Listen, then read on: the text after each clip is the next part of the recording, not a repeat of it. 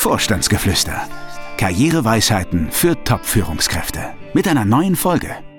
Guten Tag und herzlich willkommen zu einer neuen Folge vom Vorstandsgeflüster. Guten Tag. Das war aber sehr förmlich heute. Aber du hast ja recht. Also wir haben ja hier ein gewisses Niveau. Also daher, ja, guten Tag auch von mir. Ja, sonst immer nur willkommen, herzlich willkommen, heute mal mit guten Tag. Sag mal, Daniel, würde ich direkt ins Thema einsteigen wollen. Bist du eigentlich fit? Ja, ich bin fit und in der Tat, ich merke, du leitest heute knallhart sofort zu unserem heutigen Thema über. Na klar, denn die Themen passen ja so ein bisschen zusammen heute. Denn es geht darum, wie man als Top-Führungskraft gesund bleibt. Wobei ich muss zugeben, ich war ein bisschen überrascht, als ich das Thema für heute las. Denn dass du dich mal mit Gesundheit und Fitness auskennst und so weiter, ehrlich gesagt, das war mir bis heute auch ein bisschen neu. Na, hör mal, also ich trinke doch hier immer, also ziemlich gesunden Tee, würde ich mal sagen, oder? In der Tat, aber ich weiß jetzt nicht, ob schwarzer Tee, ob das so super gesund ist.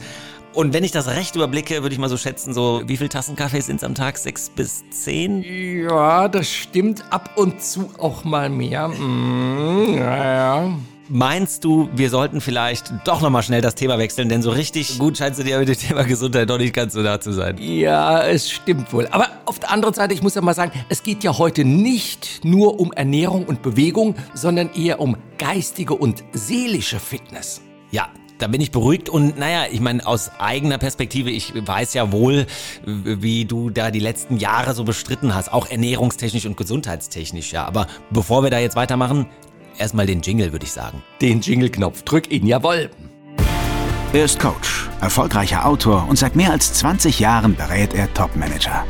Jetzt gibt Dr. Daniel Detambell im Gespräch mit Fabian Hannen Einblick in Themen und Trends auf Führungsebene. Sie hören Vorstandsgeflüster.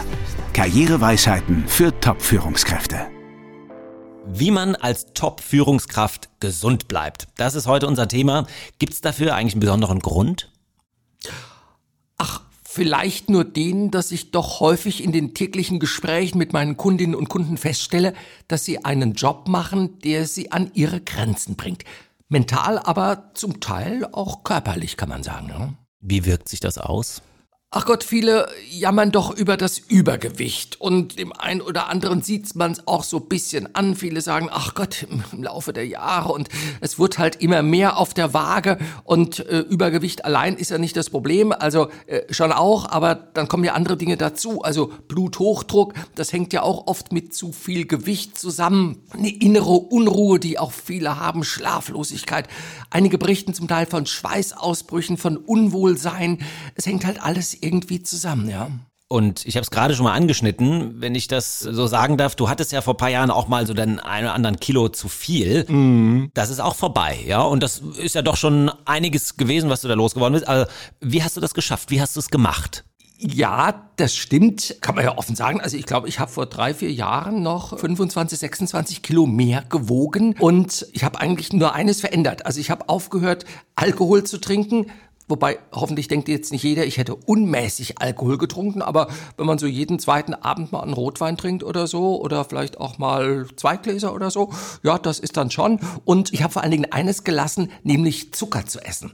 Und Zucker, das ist ein, also ein wirklich großes Problem. Ich glaube, mittlerweile weiß das jeder. Vor drei, vier Jahren war das vielleicht noch nicht so das Thema. Aber wenn man wirklich mal schaut, wie viel Zucker man täglich zu sich nimmt, auch äh, zugesetzter Zucker in Nahrungsmitteln und so weiter, und das gerade in der Kombination mit Alkohol. Also das war bei mir wirklich wohl äh, ein echtes Problem, denn als ich es gelassen habe, also innerhalb von, von zwei, drei Monaten, habe ich dann diese 25, 26 Kilo abgenommen, ja. Nicht schlecht, aber Einstieg war ja fit.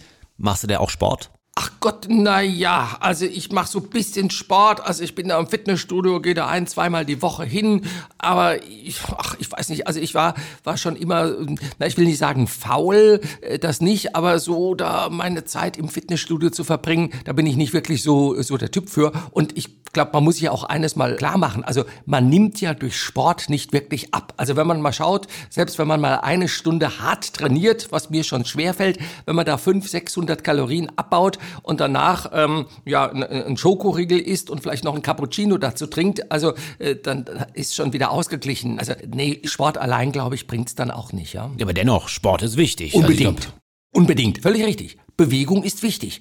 Und diese Erkenntnis ist übrigens nicht neu. Mens sana in corpore sano. ist eine lateinische Redewendung. Und sie bedeutet ein gesunder Geist in einem gesunden Körper. Und diese Redewendung, die stammt von dem römischen Dichter Juvenal, der im ersten nachchristlichen Jahrhundert lebte. So lange ist das her. Ja, im Grunde genommen wissen wir das alle, ja, aber dennoch bleibt die körperliche Fitness ja doch hm, hin und wieder auf der Strecke. Ja, weil wir meinen, dafür keine Zeit zu haben. Ja, aber wie machst du das jetzt mal?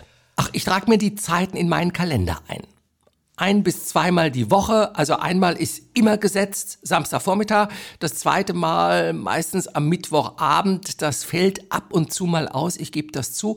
Aber ist eigentlich fest eingetragen und ich habe mir einen Personal Trainer dazu genommen und der quält mich richtig und da gibt's dann auch kein, kein Vertun an dieser Stelle. Okay, der quält dich richtig, aber macht's denn auch Spaß? Nein, aber es bringt wirklich was. Na gut, nun hast du ja vorhin gesagt, es geht nicht nur um die körperliche, hatten wir jetzt, sondern auch um die geistige Fitness. Könntest du dazu nochmal zwei, drei Takte sagen? Na, ich glaube, wichtig ist, dass der Geist in Bewegung bleibt. Also, dass man permanent neue Eindrücke aufnimmt, dass man sich weiterentwickelt, weil die Welt entwickelt sich weiter und es gibt viele, viele Informationen und dass man nicht da ständig in seinem eigenen Sumpf da rumrührt und so weiter. Man muss sich permanent geistig fordern, nicht in Routinen versinken. Das ist, glaube ich, das Allheilmittel, ja. Mhm. Und wo holst du dir deine Anregung dafür? Ach Gott, ich habe ja Glück. Also ich habe ja doch viele Kundengespräche tagsüber und die Kunden kommen aus unterschiedlichsten Branchen, Medizintechnik, Maschinenbau, Chemie, Elektronik und was es alles gibt, Lebensmitteleinzelhandel und so weiter und so weiter. Und das finde ich auch das Spannende irgendwo. Man bekommt ja permanent durch die Gespräche Einblick in sehr, sehr viele Branchen. Auch zum Teil mit Start-ups und mit Beteiligungen hat man es zu tun. Auch mit ganz unterschiedlichen Generationen. Also wenn da der 30-Jährige vor einem einem sitzt und über die Beteiligung mit einem da diskutieren will, dann ist es ein ganz anderes Thema als der 54-Jährige, der dann einen neuen CEO-Job sucht. Und ja, diese Einblicke, das, ich glaube, das hält mich jung und geistig rege. Mhm. Was rätst du denn deinen Kundinnen und Kunden, wenn sie sich so darüber beklagen oder du zwischen den Zeilen heraushörst, dass da zu wenig Acht gegeben wird auf die Fitness, dass es schwierig ist, geistig auch körperlich, egal wie? Ach, ich glaube, wie immer im Leben, sage ich ja immer, nicht auf morgen warten, sondern heute beginnen. Der erste Schritt, ja, das ist bekanntlich der schwerste und trotzdem loslegen. Also nicht sagen, wenn ich das und jenes und das mal erreicht habe, dann fange ich mit dem und dem an, sondern machen. Jetzt machen. Und ich glaube auch, man sollte sich nicht überfordern, also nicht die großen Ziele setzen, sondern ganz kleine, kleine Schritte tun und ganz entscheidender Punkt, sich einüben. Also, ähm, die Dinge vielleicht, also wenn man sagt, zwei, dreimal die Woche mache ich Fitness oder ich besuche ein Konzert oder ich mache irgendwas, was mich aus meinem Alltag da rausreißt, das wirklich fest in den Kalender eintragen und es dann auch machen und auf diese Weise ja Gewohnheiten entstehen lassen. Mhm. Was mich jetzt aber so ein bisschen wundert oder vielleicht auch nicht, ja, aber wir reden hier über Fitness, geistig wie körperlich und du hast noch nicht einmal das Wörtchen Work-Life-Balance in den Mund Ja, genommen. und zwar deswegen, weil ich das ganz schrecklich finde. Work-Life-Balance. Himmel, da stellen sich mir die wenigen Haare, die ich noch habe, wirklich senkrecht nach oben. Also besser ist es doch, man trennt gar nicht. Also nicht Work und Life, sondern man sucht sich einen Job oder man sucht sich ein Unternehmen, wo man wirklich gerne hingeht. Also wo man sagt, das ist mein Leben, die Arbeit ist mein Leben und, und nicht nur, also wo die Dinge wirklich gut zusammenpassen. Ich will mal sagen, ja, man muss sich ein biophiles Unternehmen suchen. Ein Unternehmen, das das eigene Leben fördert. Also wo es wenig Intrigen gibt, wo die Unternehmenskultur stimmt und man muss sich einen Job suchen, der einem Freude macht und wo man dann nicht am Freitag schon denkt, oh Gott, jetzt kommt zwar das Wochenende, aber am Montag geht der ganze Mist wieder los und wo man nicht am Montag denkt, um Gottes Willen, noch fünf Tage bis zum Wochenende. Nee, sich einen Job suchen, der wirklich Freude macht. Und das gibt's. Schön. Da bin ich sicher, ja. Aber bevor wir jetzt auch schon wieder Richtung Ende abbiegen, wenn wir oder wenn du mal alle diese Überlegungen heute zum Fitsein, zur Fitness zusammenfassen, beziehungsweise einen Rat daraus ableiten müsstest, wie lautet der? Ach, vermutlich in allem das rechte Maß suchen. Also, sprich, man kann durchaus beruflich Vollgas geben. Aber man kann das noch weitaus besser, wenn man sich auch körperlich und geistig fit hält. Also man muss das, glaube ich, sehen wie bei einem Marathonlauf.